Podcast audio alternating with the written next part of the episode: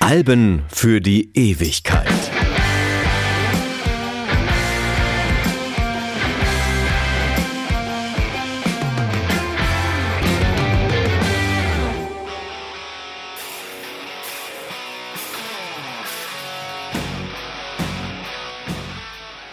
Mein Name ist Dieter Kottnick und heute habe ich mir mal eine besondere Aufgabe gestellt.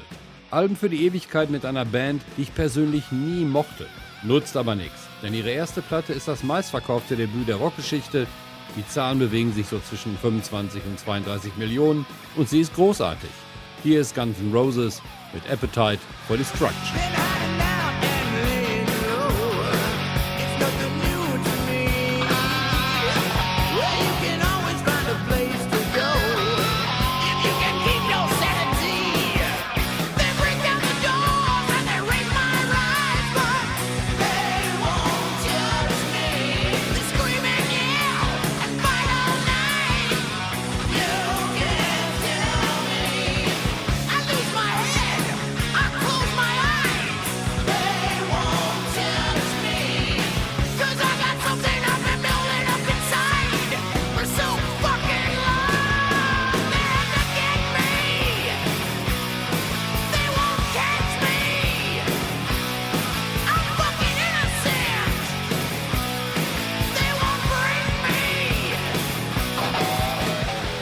Guns N' Roses wirkten auf mich anfangs wie eine Castingband.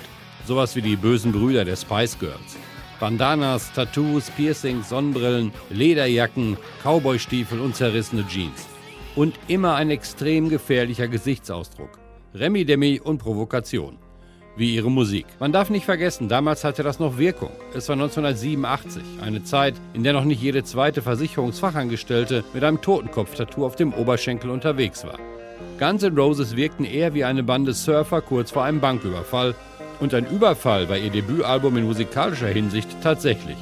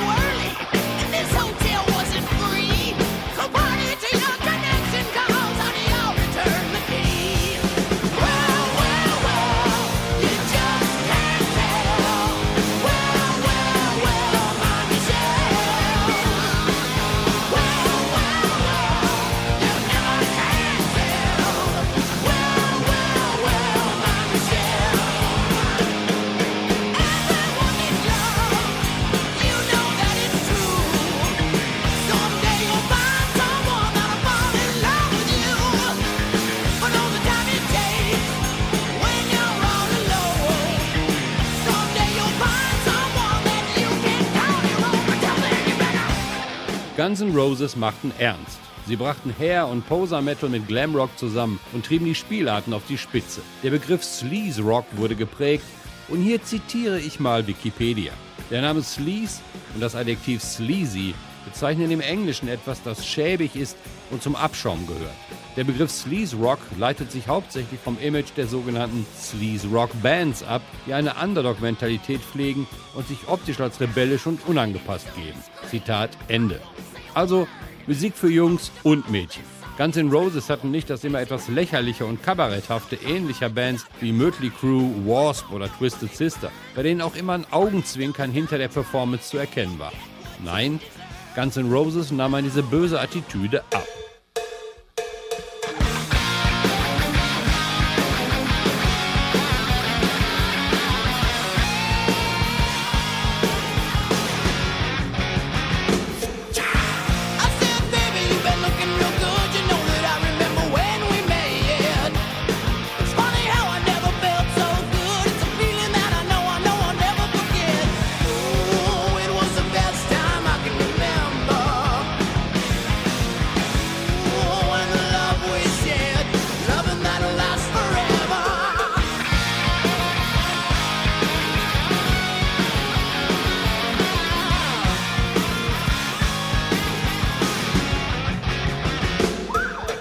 Zu diesem Image passte auch das Originalcover der LP, das für mächtig Aufregung sorgte. Sie wollten auffallen, schockieren, um jeden Preis. Also durfte es neben den expliziten Texten, der exhibitionistischen Bühnenshow und dem exzessiven Lebensstil natürlich auch kein normales Cover sein. Das Bild, also ein Comic, das auf einem Werk des Underground-Künstlers Robert Williams basiert, zeigt einen sexuell übergriffig gewordenen Roboter im Trenchcoat, sein weibliches Vergewaltigungsopfer und irgendein außerirdisches Biest aus rotem Metall, das sich den Vergewaltiger jeden Moment vorknöpft total daneben und heute eigentlich undenkbar. Aber gut, die damaligen Cover der Scorpions zum Beispiel waren ja auch nicht ohne. Die Öffentlichkeit war schockiert, gab eine Menge Anrufe bei ihrem Label Geffen Records. Gleich mehrere große Läden weigerten sich das Album mit diesem Cover zu verkaufen. Das Label gab nach verbannte das anstößige Schmuddelbild ins Innere. Die LP mit dem Originalcover ist übrigens derzeit bei eBay so ab 300 Euro zu haben. Geffen Records ersetzte das Cover mit den inzwischen ebenfalls legendären Totenköpfen der Gunners, angeordnet in Form eines Kreuzes, das an Finn Lizzy erinnern sollte. Inzwischen auf T-Shirts so beliebt wie das Ramones-Logo oder die Zunge der Stones. Jetzt war die Band in aller Munde.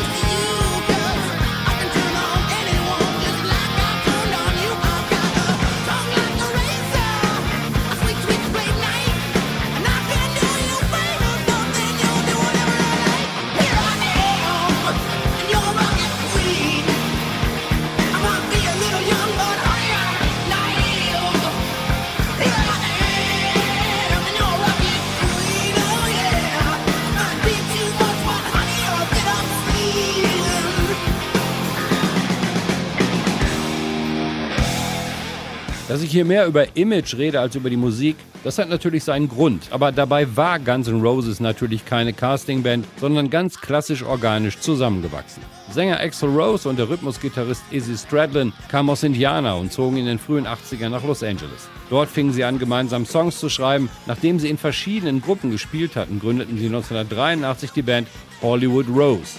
Nur für ein Jahr. Einige Songs aus der Zeit wurden später für Guns N' Roses wiederverwendet. Stradlin wechselte zu der Band London und Axel Rose trat den LA Guns bei. Gemeinsam mit weiteren Mitgliedern der LA Guns gründeten sie Guns N' Roses, deren Name sich aus den Vorgängergruppen zusammensetzte. Weitere Gründungsmitglieder waren Tracy Guns, Leadgitarre, Ole Beich, Bass und Rob Gardner, Schlagzeug. Beich verließ die Band sofort nach dem ersten Auftritt. Neuer Bassist wurde der aus Seattle stammende Duff McKagan, der zuvor in Punkbands gespielt hatte. Unter anderem in der Band Road Crew deren beide einzigen festen Mitglieder die Schulfreunde Slash, bürgerlich Saul Hudson und Steven Adler waren. McKagan holte nun beide Musiker zu Guns N' Roses, um dort Guns und Gardner zu ersetzen. Die Band hatte damit ihre erste dauerhafte Besetzung gefunden. Nach einem Auftritt im Club The Troubadour wurden Guns N' Roses 1986 von der Plattenfirma Geffen Records unter Vertrag genommen.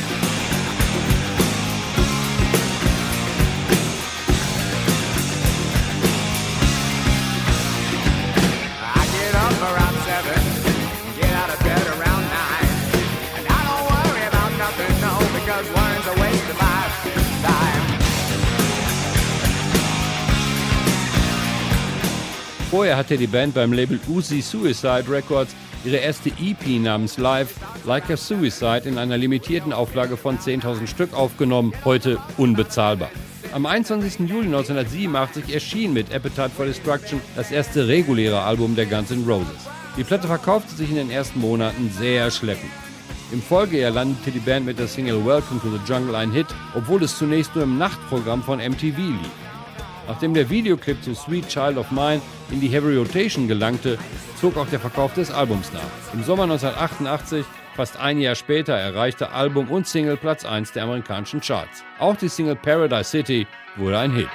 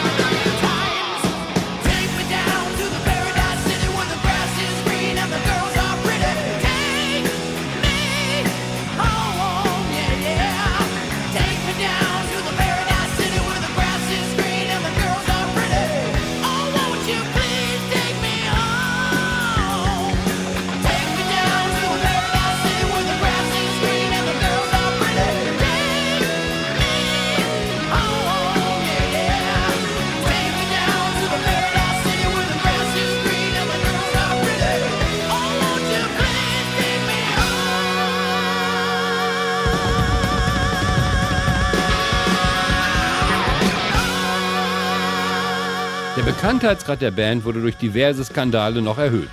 Beim britischen Festival Monsters of Rock in Donington wurden 1988 zwei Fans während eines Auftritts der Gruppe zu Tode getrampelt. Manche Songs wurden rassistische und sexistische Ambitionen unterstellt. Der Alkoholmissbrauch und Heroinkonsum der Bandmitglieder führte zu verschiedensten negativen Vorfällen. Teile der Medien verurteilten das Verhalten von Guns N' Roses, was ihren Ruf als aggressive Hardrock-Band noch verstärkte. Welcome to the Jungle.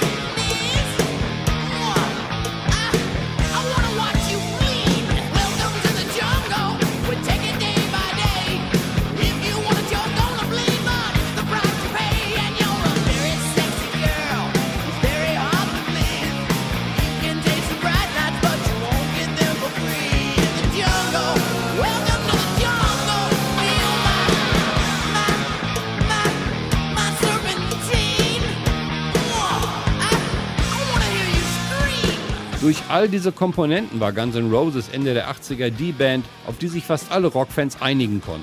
Die Punks mochten das unangepasste Auftreten und den dreckigen Sound, der die Band deutlich von den glatt produzierten Genre-Kollegen wie Bon Jovi oder Van Halen unterschied. Die Rockfans liebten den Druck, die Energie und die Konsequenz der Band. So befindet sich auf dem Album übrigens nicht mal die übliche Ballade, mit der man sich sonst bei den Radiostationen beliebt macht. Und die Musikfreunde hatten einfach Spaß an den virtuosen Soli des so großartigen wie geheimnisvollen Gitarristen Slash.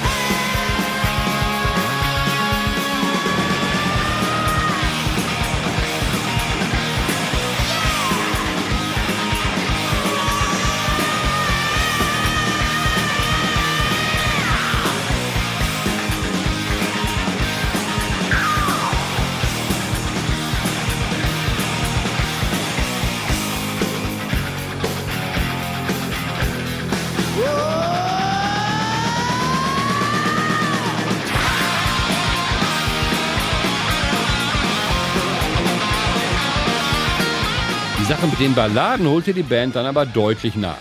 1991 erschienen an einem Tag die zwei Doppelalben Use Your Illusion, Teil 1 und 2. Mit den episch langen November Rain, Coma und Knockin' on Heaven's Door drei Kandidaten für jeden Kuschelrock-Sampler. Ein Manifest des Größenwahns. Die Band hätte daraus auch Einzelalben machen können, verteilt über zehn Jahre eine veritable Altersversorgung oder aus den acht Plattenseiten vier und ich bin sicher, dies wäre eines der besten Rockalben aller Zeiten geworden und hätte den Erfolg von Appetite for Destruction noch getoppt. Der Rest der Bandhistorie ist eher Schweigen. Ich weiß, es gab noch hier und da eine Veröffentlichung, aber auf Chinese Democracy mussten die Fans etwa so lange warten wie ein Kassenpatient auf einen Termin beim Facharzt. 15 Jahre. In der Zeit verschliss Axel Rose als einzig verbliebenes Mitglied der Urbesetzung 23 Musiker. In Erinnerung bleibt das beste Album, Appetite for Destruction. Guckt euch mal für Spaß nochmal ein Foto der Urbesetzung von 87 an. Diese Mischung aus Role Model und Posterboy ist perfekt. So perfekt wie ihr erstes Album. Das war's von mir, Dieter Kottnick, Alben für die Ewigkeit. Ich bin raus.